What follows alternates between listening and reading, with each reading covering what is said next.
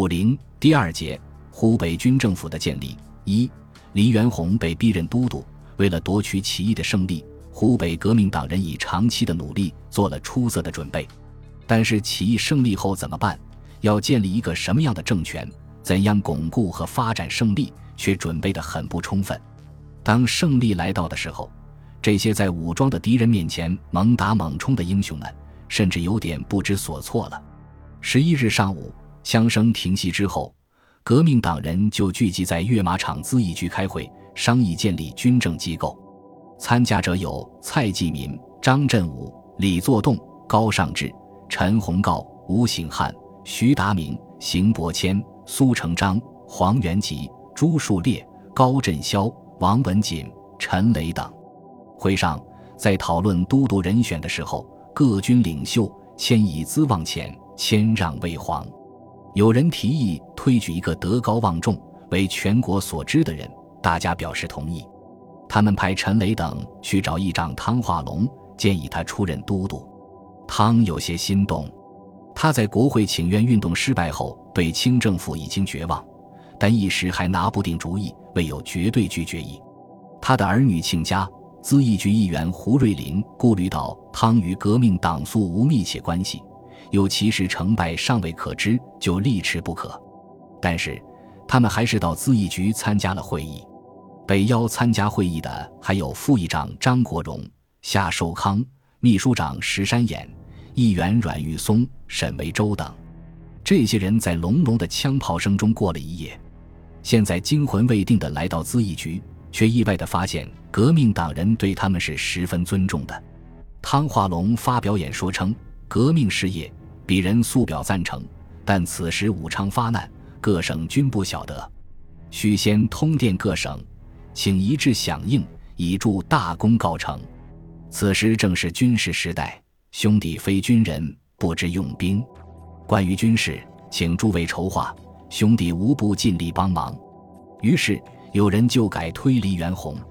议员刘耕早说：“黎元洪现在城中，如果大家认为合适，我愿带人找他。”会议决定派蔡继民随刘前往，但是这时工程营的士兵已经把黎元洪找出来了。黎元洪是武昌地区仅次于张彪的清军头领。张彪出身压孤老爷，没有多少文化。经常吞噬巨额官饷，虐待士兵。黎元洪则出过洋，受过资本主义的军事教育，以善于治军著称。平时他注意笼络士兵。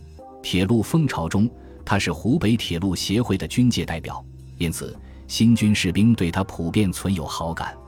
十日晚上，他先想用血腥手段镇压革命，后来看到形势不妙，就换上便衣。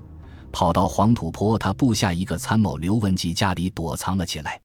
当革命士兵把他从卧室中搜查出来的时候，他吓得浑身打颤。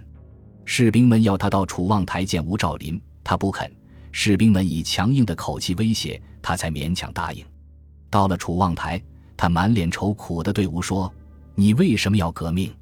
这是要全家诛戮的事。快叫大众各回各营，事情太闹大了。”更不得了，正午时，被身不由主的送到了咨议局。黎元洪到了，与会诸人鼓掌欢呼。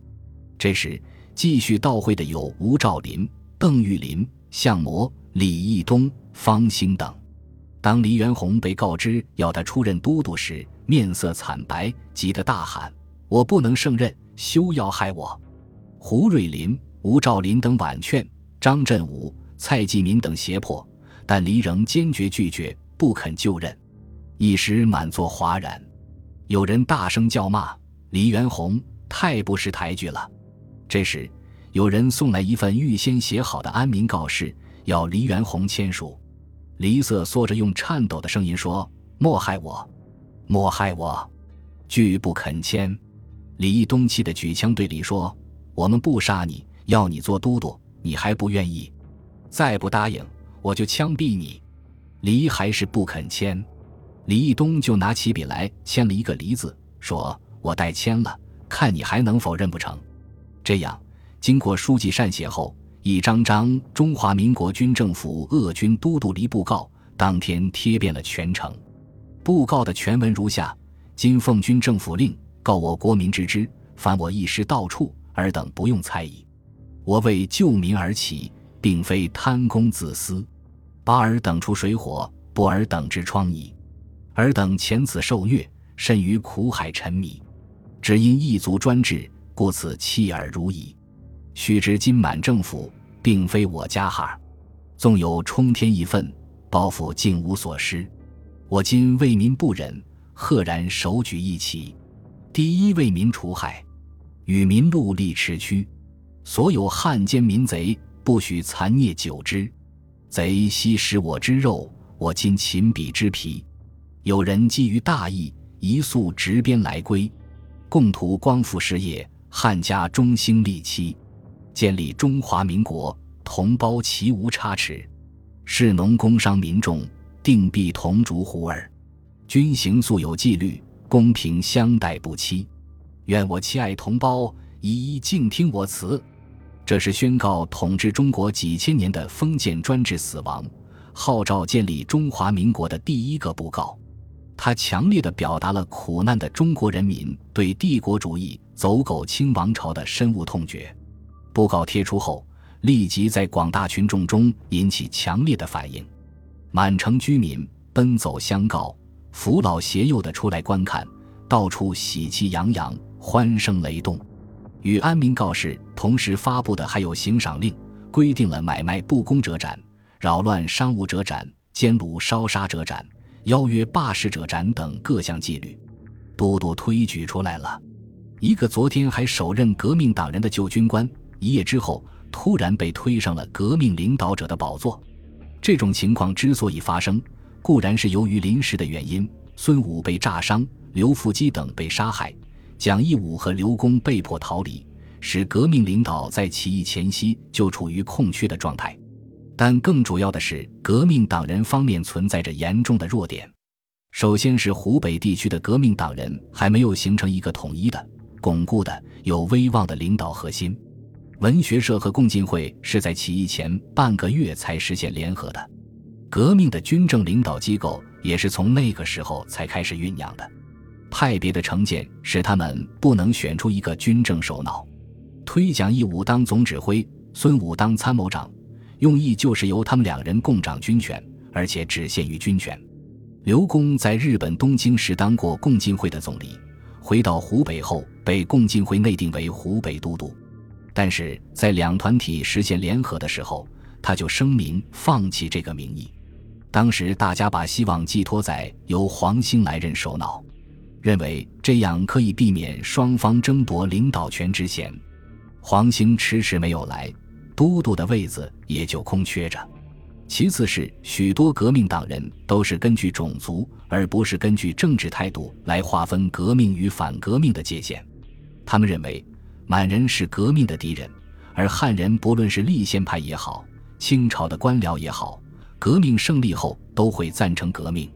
既然如此，让那些有资望。有地位的人来当领导，比起普通兵目、低级军官来，不是更足以号召天下吗？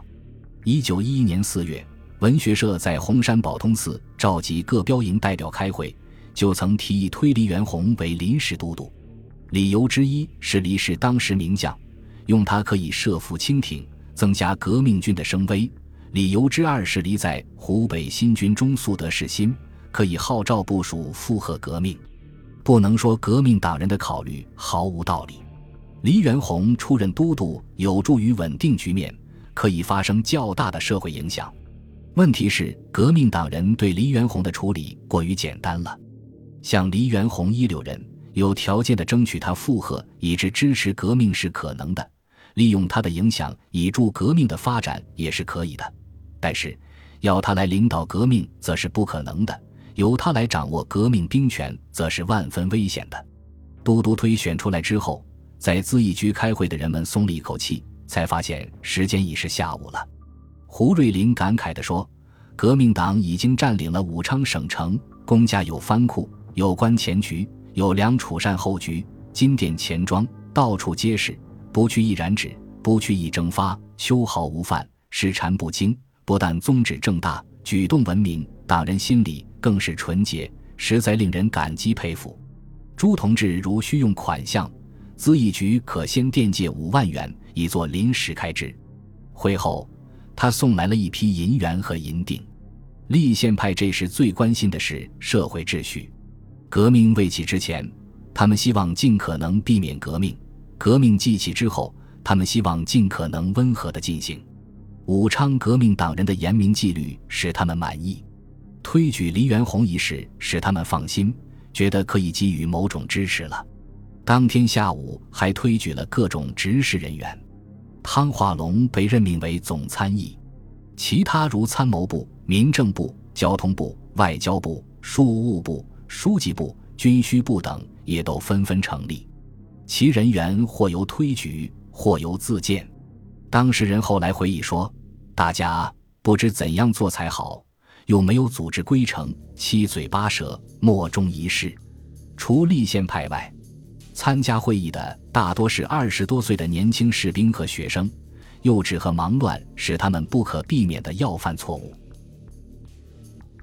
本集播放完毕，感谢您的收听，喜欢请订阅加关注，主页有更多精彩内容。